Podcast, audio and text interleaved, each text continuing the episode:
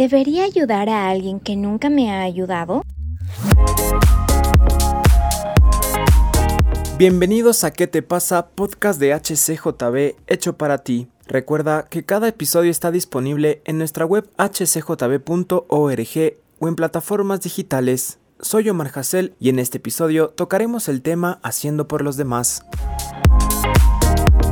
Nos acompaña Kevin Fernández, más conocido como Os Fernández, un rapero cristiano que nació en la ciudad de Quito, Ecuador, el 9 de marzo del 95. Su llamado está enfocado en realizar actividades evangelísticas con el objetivo de alcanzar a niños, adolescentes y jóvenes que viven en situaciones difíciles y alto riesgo en los barrios y sectores más vulnerables de su país, utilizando como medio principal la cultura del hip hop y el arte. Os Fernández ha recorrido países como Ecuador, Colombia, Perú, Venezuela y Bolivia, predicando las buenas noticias de salvación en cárceles, hospitales, centros de rehabilitación, estadios, barrios y plazas a través de sus canciones. Os Fernández también es pastor de jóvenes y adolescentes en su iglesia local en la ciudad de Quito.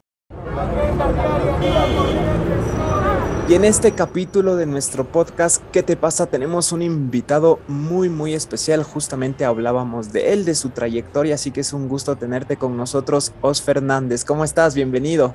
Amigo, ¿cómo estás? Muy bien, la verdad, muy contento de poder estar en este podcast junto a ti. Está muy interesante de lo que vamos a hablar hoy, así que estoy ansioso yo. yo también dije, vamos a ver cómo respondemos estas preguntas, porque son cosas que creo que a todos nos ha pasado sabiendo un poco lo que la situación que vivimos en el país, ¿no? Que hubo este paro nacional también. Yo siempre he admirado mucho ese corazón que tú tienes de ir a donde más se necesita, o sea, no, no, nada de perder el tiempo de estar ahí, sino ahí ves que donde las papas queman y estás ahí al frente ayudando, compartiendo el mensaje del Señor y justamente hablando de esto de hacer por los demás, haciendo por los demás. Yo quería empezar sabiendo cómo reaccionaste ante la realidad que estábamos viviendo, porque hubo un momento en que parecía que nunca iba a acabarse el paro.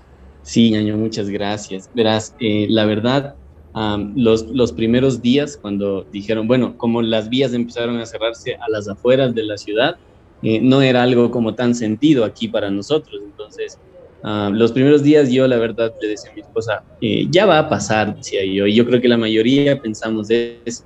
Eh, ya quizás al siguiente día, quizás el fin de semana ya se va a acabar, ya van a arreglar las cosas.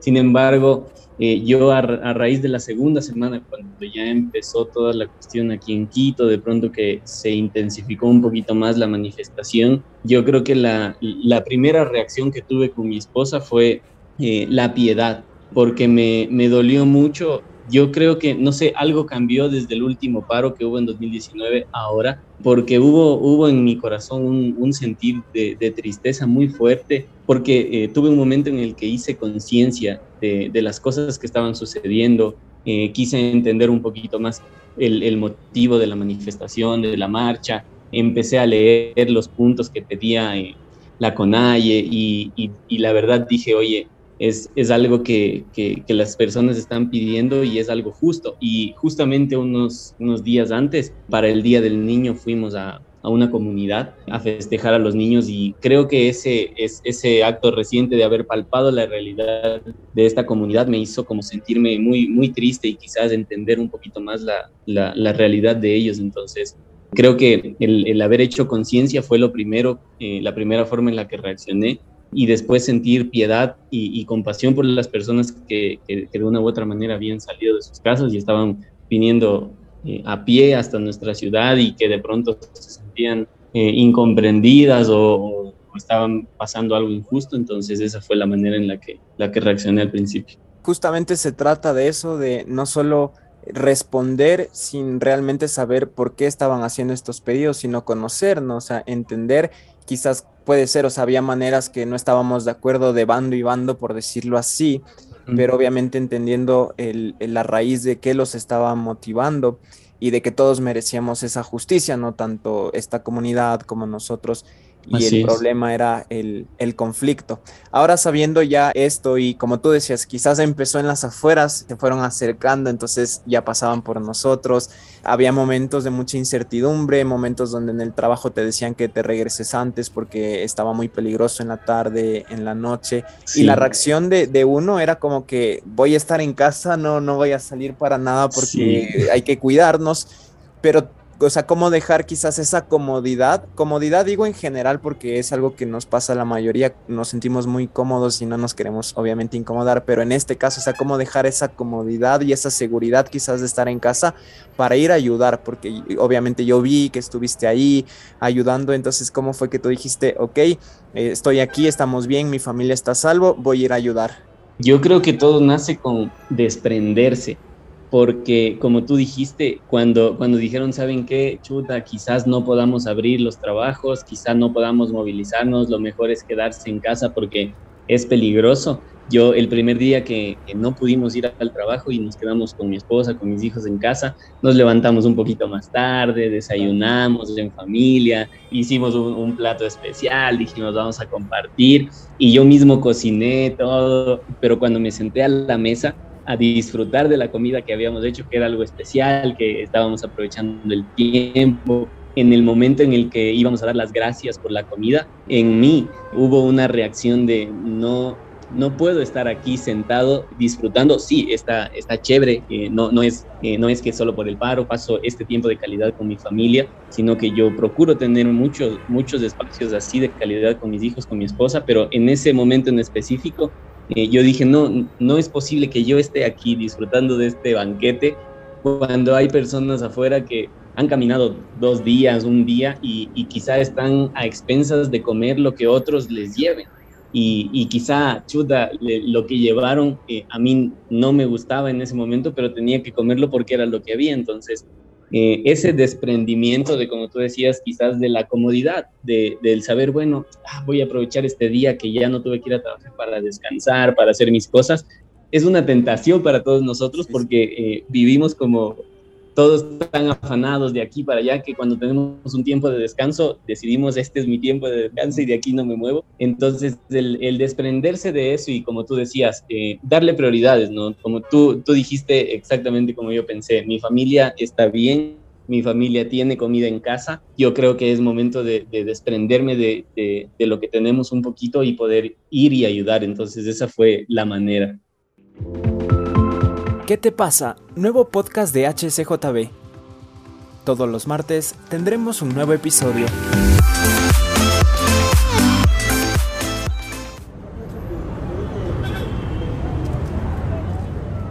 Sabes que es algo que, como tú dices, o sea, nos pasó a la, a la mayoría porque claro que era una situación difícil, pero el hecho de, estar en casa, de tener más tiempo en casa, hasta de poder hacer quizás cosas que, no alcanzábamos a hacer cuando hay mucho trabajo y que es normal, ¿no? Entonces, salir de eso y decir voy a ayudar, y, me parece que aquí entra también el ponerse en, en los zapatos de la otra persona, que quizás, como tú dices, tú estabas disfrutando de algo, pero Dios te puso como que te recordó que quizás la gente de afuera no estaba pudiendo disfrutar lo mismo, no estaba ni siquiera en su ciudad, no estaba en, el lugar donde ellos vivían, no tenían acceso a estas cosas, entonces uno tenía que ir a ayudar. Ahora, Os Fernández, hablando un poquito del miedo que siempre pasa en este tipo de situaciones porque se vuelve todo medio caótico, empieza a faltar cosas porque como estaban cerradas las vías, ya no llegaba quizás la comida, el precio de los huevos estaban carísimos y empezó a haber escasez y ese temor también porque como la gente compraba en exceso por ese temor a la escasez, empezó a faltar cosas. Y en un tiempo de crisis así económica, crisis de que hay una escasez, ¿cómo uno se puede animar al dar cuando creo que uno como humano lo primero que hace es como que recolectar para mí, o sea, primero yo, primero yo quiero tener mil papeles higiénicos y luego sí lo que sea, entonces, cómo reaccionar diferente y en un tiempo de crisis decir, ok, Dios me ha enviado a dar y voy a seguir dando, no importa de la crisis. Yo, yo conversé con varios amigos mientras estaba sucediendo la paralización yo les escribía y les decía, ñaño, ¿cómo estás? ¿Está todo bien en casa? ¿Tienen comida? La mayoría de las personas, no, todas las personas con las que hablé, eh, me dijeron, sabes que gracias a Dios la semana anterior hicimos compras y estamos todo bien en casa. Y entonces justamente hablamos de lo que tú decías. Eh, yo les decía, en mi barrio eh, ya, no hay, ya no hay leche, les decía. En mi barrio ya no hay huevos y lo que hay está carísimo porque no ha llegado nada. Y, y todos me decían, sí, gracias a Dios nosotros compramos y tenemos. Entonces, eh, yo hablaba con mi esposa y le decía esta historia que narra la Biblia acerca del profeta Elías, cuando llega a la casa de la viuda y, la Biblia dice que ella era extremadamente pobre y, Elías le dice, eh, ¿qué tienes para darme? Y ella, o sea, la Biblia especifica que era extremadamente pobre y ella le dice, sabes que yo tengo eh, harina y aceite. Y él le dice, bueno, entonces cocíname. Y yo me quedo pensando con mi esposa y le digo, eh, esa, esa pregunta de qué tienes, yo le, yo le hice a mis amigos, pero realmente quizá era una, una, una pregunta y una respuesta a la vez para mí, porque como te decía, eh, nosotros nos sentamos a la mesa a comer súper rico y si Dios a mí me preguntaba en ese momento, ¿qué es lo que tienes? Yo tenía en mi casa, entonces si, si, Dios me preguntaba a mí en ese momento qué tienes, yo no iba a tener un escudo, yo no le iba a decir solo un poquito de harina y aceite, yo tenía un, un montón de cosas, entonces la crisis, eh, si bien es cierto, la atravesamos todos de una u otra manera, porque para todos en algún, en algún aspecto o área de nuestra vida eh, se nos dificulta eh, quizás cubrir ciertos gastos o quizás tener las cosas que queremos, sin embargo, así como, como la viuda, hay personas que viven extremadamente eh, situaciones difíciles. Sí, hay personas que, vivimos cosas difíciles, pero a veces se nos olvida que hay personas que viven cosas aún más difíciles que las, de, que, las que nosotros vivimos. Y eso fue lo que, lo que me, me motivó, ese fue el impulso para poder brindar, como te decía, eh, yo creo que desprenderse de las cosas que tenemos, así como la viuda, quizás en ese momento ella tenía muy poco, pero aún así ella supo eh, administrar y supo compartir y ser generosa con el profeta. De la misma manera nosotros tenemos la bendición, como te digo, te, te contaba de mis amigos, porque todos tenían en su casa alimento. Entonces, si nosotros tenemos, si tenemos la bendición y la provisión por parte de Dios en nuestro hogar, en nuestra familia, sería realmente triste que nosotros no podamos ir y compartir con los demás. Ese es el cambio de mentalidad que, que debemos tener porque no se trata de dar cuando nos sobra, porque es muy difícil que nos empiece a sobrar, sino dar lo que tenemos y es justo esa historia, o sea, lo que tengo yo es lo que voy a dar y sé que va a servir muchísimo y, yo he aprendido que lo que Dios nos manda a dar nunca, nunca va a ser pequeño, o sea, nunca uno diga, ay, es que quizás lo que yo voy a dar y hay alguien que pueda dar más, pero no, o sea, al primer lugar cuando uno está dando algo, Dios lo multiplica porque es una bendición y, Dios se encarga de ese, puede, puede ser poquito que Dios lo puede multiplicar en ese instante. Entonces uno tiene que cambiar esta mentalidad y aprender a dar. Cuando sientes ese llamado, siempre debemos dar, pero en este tipo de situaciones, Dios mismo es quien te pone este sentir y uno no puede como que refutarse o hacerse el que no escuchó, sino al contrario, salir y dar y es lo que tú hiciste. Ahora ya estando allá en esta situación, en las universidades, cuando empezó quizás a llegar gente herida, cuando era varios días de ir, hacer frente, luego regresar, tener, a veces dormían en el piso. ¿Cuál fue una de las cosas que más te conmovió a ti? El primer día que llegamos, uh, nosotros habíamos comprado, madrugamos y fuimos a comprar, compramos pañales. Realmente no sabíamos bien qué comprar porque ya había pasado cinco días desde que llegaron aquí a Quito y empezó todo. Y nosotros no teníamos muy claro qué comprar, estábamos tratando de basarnos en lo que los centros de acopio pedían. Entonces fuimos con unos amigos y compramos pañales, compramos medicina, compramos pañitos, compramos papel higiénico, tratamos de comprar ciertas cositas que nosotros creíamos iban a servir.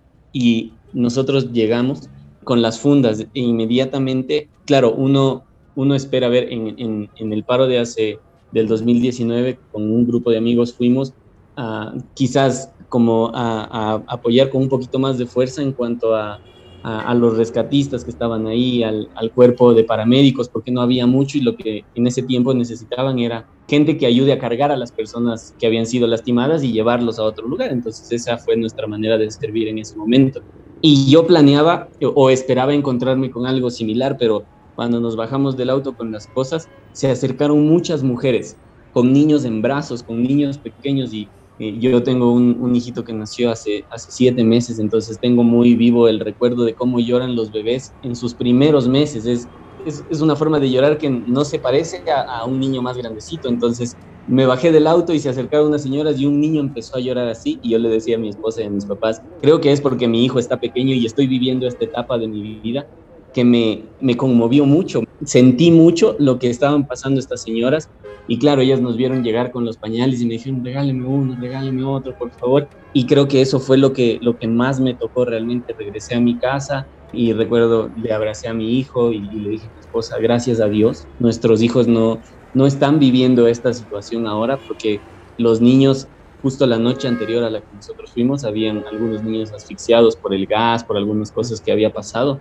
Y, para mí eso fue lo que más me tocó. Yo, como te dije, planeaba o, esperaba más bien encontrarme con heridos, con, con personas lastimadas, con adultos pero en esta ocasión fueron niños que realmente a mí me, eh, sí, me causó tristeza, pero me motivó mucho más a, saber que quizás la necesidad no está focalizada en un grupo de personas, sino que a veces ni siquiera nos damos cuenta quiénes son los, los más afectados y en este caso eran los niños junto con otras chicas se les realizó juegos, dinámicas, entonces fue una forma diferente de servir en medio de un paro en donde todo estaba con mucho caos, nosotros acá estábamos como en la, en la parte tierna, en la parte dulce de, de, la cuestión.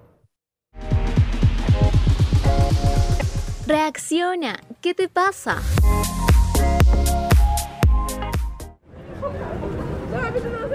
Algo muy necesario y que quizás no se tomaba en cuenta. O sea, en las noticias tú no veías que había esta necesidad, entonces hasta no estar ahí no te dabas cuenta que hacía falta. Pero imagínate, o sea, qué confianza de, uno estar ahí con los hijos, de, la gente que viene con sus familias, que viene con los hijos, estar ahí, intentar explicar, intentar darles paz en medio de, una situación tan complicada.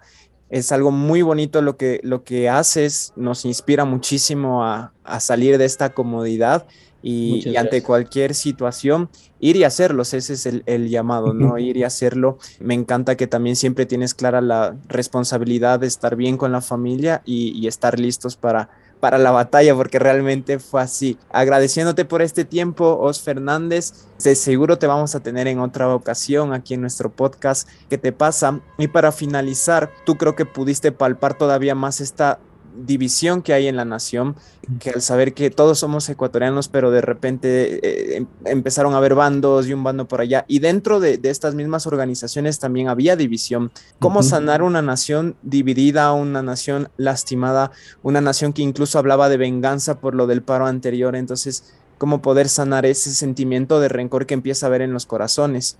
Esta semana en, un estudio bíblico que tuvimos, aprendí algo súper interesante que, que, compartí con las personas y es que la palabra autoridad etimológicamente tiene dos significados. Uno viene del latín y el otro viene del griego y esto dije, le dije a mi esposa, voy a, voy a compartirlo en el podcast porque a mí me voló la cabeza y creo que, que cambió mi, mi manera de, de recibir este concepto de esta palabrita. Entonces, la, la, palabra autoridad, por un lado, significa poder, que es como la mayoría de nosotros la entendemos, y el otro, que viene del latín, es hacer crecer. Cuando yo pensaba en esta, en esta pregunta acerca de cómo sanar una nación dividida, yo le decía a mi esposa, nosotros como hijos de Dios tenemos la autoridad, es decir, tenemos el poder de hacer crecer algo en algún lugar, con alguien, y en el momento de, del paro, eh, yo compartía con las personas y les decía, nuestro servicio, el, el servicio, la, la, compasión, porque la palabra de Dios dice que Jesús, cuando, la, cuando una multitud le seguía, cuando él regresó a ver a la multitud, dijo, él, la palabra dice, él sintió compasión porque sabía que tenían necesidades. Y yo les decía a las personas con las que compartí en ese momento, les decía, la, la gente ahora tiene necesidad y nuestro deber es tener compasión. Y en medio, como tú decías, en medio de la protesta hubo una división entre las personas.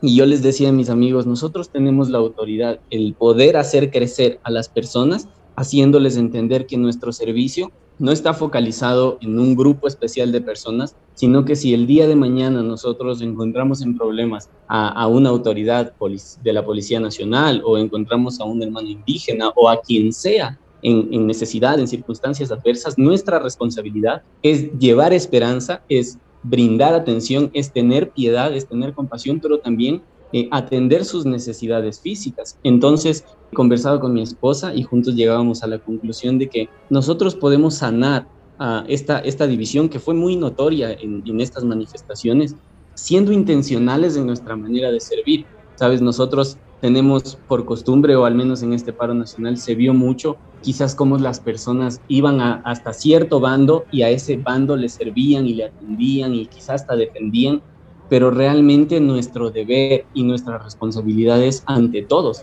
Por eso Jesús enseñó y nos dijo, amen a su prójimo como a sí mismo. No dijo ama a ciertas personas o ama a solo a los que necesitan más, sino a su prójimo, a todos como a ti mismo. Entonces, el amor, el servicio y la compasión es la manera en la que nosotros vamos a poder ir curando poco a poco esta, esta división. Y nos queda muy claro porque no puede haber un amor dividido o un amor solo para un equipo, ¿no? es amor a todos, somos una nación, somos un país, hay muchas historias de familias divididas porque era su deber, de repente una familia por un lado, la otra familia tenía que cumplir con el deber por otro lado, y eso no es lo que manda, lo que manda Dios, el amor debe ser a todos, y esa es la visión que debemos tener, salir y hacer por los demás lo que Dios nos ha llamado a hacer. Quizás en este momento estamos en una tregua, no estamos en, un paro, pero obviamente hay mucha gente que necesita que salgamos y hagamos algo por los demás y esto nos motiva muchísimo a hacerlo. Si no lo hacemos en circunstancias normales, peor va a ser en circunstancias difíciles cuando pase esto. Entonces creo que ese es el llamado, nos entrenamos y cuando haya momentos difíciles, pues decirle a Dios, estamos dispuestos a hacer esto. Así que realmente créeme que nos inspiras mucho, nos bendice mucho y, siempre estamos orando ahí cuando no, ha habido la oportunidad de estar por ahí, pero ahí viendo todo lo que están haciendo, siempre cubriéndoles en oración y, y sigan adelante porque eso nos inspira mucho y muchísimas gracias. Amén. No, gracias a ti, amigo.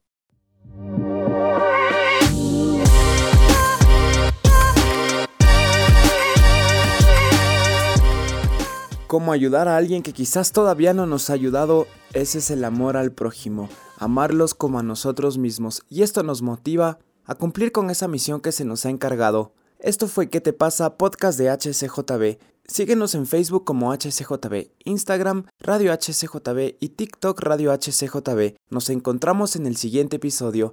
¿Qué te pasa?